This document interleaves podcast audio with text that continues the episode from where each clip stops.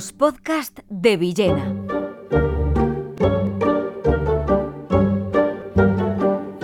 Menéndez Pelayo, las 100 mejores poesías líricas de la lengua castellana. Eh, quizá pocos libros habrán tenido la difusión enorme que ha tenido este con el que titulo esta charla.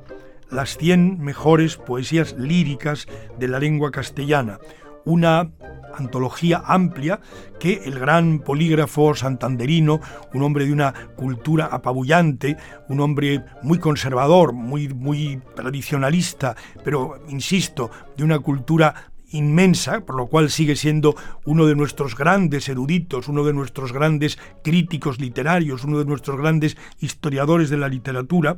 ya mayor, porque Menéndez Pelayo había nacido en Santander en 1856, y esta antología grande, las 100 mejores poesías líricas de la lengua castellana, se publicó en 1908. Su primera edición es de 1908, tuvo un enorme éxito, se volvió a publicar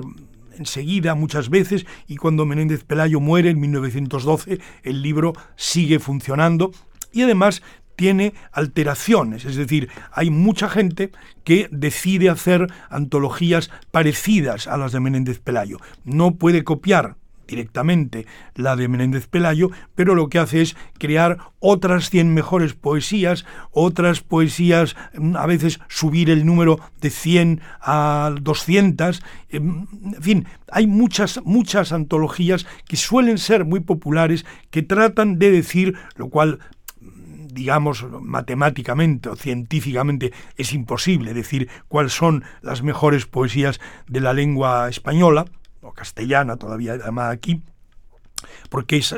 depende mucho de los, de los gustos, incluso cuando se trate de un hombre tan notable como Menéndez Pelayo. Pero en fin, podemos ojear porque la, el tomo, que es realmente eh, estupendo, lo acaba de reeditar Renacimiento y realmente merece la pena asomarse a esta enorme colección de poemas, aunque tengan pues esas salvedades que tienen que ver con el propio Menéndez Pelayo. En primer lugar, en el título hace hincapié en que son las 100 mejores poesías líricas. ¿Por qué líricas? Porque él entiende que existen otras formas de poesía que no es la lírica, por ejemplo, la épica. Entonces hay grandes poemas épicos, estaría el poema del Cid, los grandes poemas renacentistas como la Araucana de Alonso de Ercilla, eh, entre tantos, ¿no? Ese tipo de poesía es poesía épica, no cuenta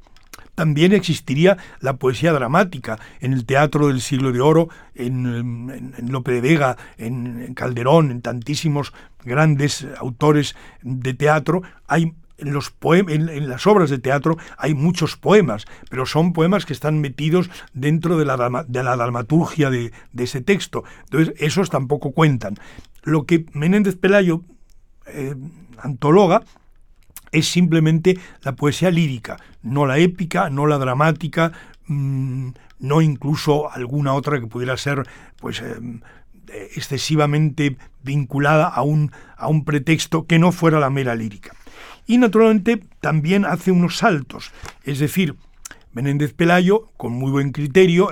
puesto que es un libro destinado al público en general y que es muy bueno que circule entre el público en general, porque animaría mucho al conocimiento de la poesía, lo que hace es primero quitar la poesía de la Edad Media, no porque no sea importante, desde el poema del Cid en adelante, el libro de Buen Amor del arcipreste de Ita. No, es, pero esto lo quita porque entiende que ese tipo de, de poesía muy importante, pero ya está muy lejos del lector actual. Y el lector actual solo puede llegar al libro de Buen Amor o a, o las canciones antiguas a través de, una digamos de un, de un texto con notas, de un texto anotado por un erudito que le haga entender cómo funcionaba esa poesía e incluso porque la lengua, el castellano medieval, pues tiene tiene eh, una lejanía con, el, actual. Así que él empieza en el siglo XV, empieza con una serranilla del Marqués de Santillana y continúa con ese maravilloso, genial poema que son las coplas a la muerte de su padre, de Jorge Manrique, que es realmente una de las grandes motores de la poesía española. Luego, naturalmente, va pasando pues por todos los siglos. Se detiene mucho, como es lógico, en el, en el siglos de oro, Fray Luis de León, San Juan de la Cruz, eh, Francisco de la Torre, Fernando de Herrera, Garcilaso, Rioja, Lope de Vega, Luis de Góngora, Francisco de Quevedo, Esteban Manuel de Villegas, Calderón de la Barca, al 18, Moratín, Jovellanos, Meléndez Valdés, Lista, Quintana, estamos entrando ya en el principio del 19. Y aquí es donde realmente Menéndez Pelayo, que no quiere poner a ningún poeta vivo, como para no tener problemas con si lo han, me, me, has puesto o no me has puesto, eso muy típico con los autores de antologías, se queda en gente que ya ha muerto, y entonces, claro, es su época, él ya estaba en el cuando hace esta antología, el modernismo está en su total plenitud, pero no pone a ningún modernista. Es decir, aquí sí se le ve un poco el tono conservador a Menéndez Pelayo, que no pone a ningún modernista y se queda en muchos poetas de final del XIX de carácter realista, un poco estilo Campo Amor, después del romanticismo de Espronceda, de Zorrilla o de Gil Carrasco, vienen ya todos estos otros que hoy nos parecen poetas un poco de otro mundo, un poco, poco prosaicos, si se excluye a Becker. Becker está, pero luego está Manuel de Palacio, Manuel del Palacio, está Federico Ballard, Vicente Querol, mm, Núñez de Arce, poetas que hoy día nos parecen, pues, como, sí, evidentemente notables poetas, pero mm, distintos, digamos, a lo que hoy día podemos entender por poesía.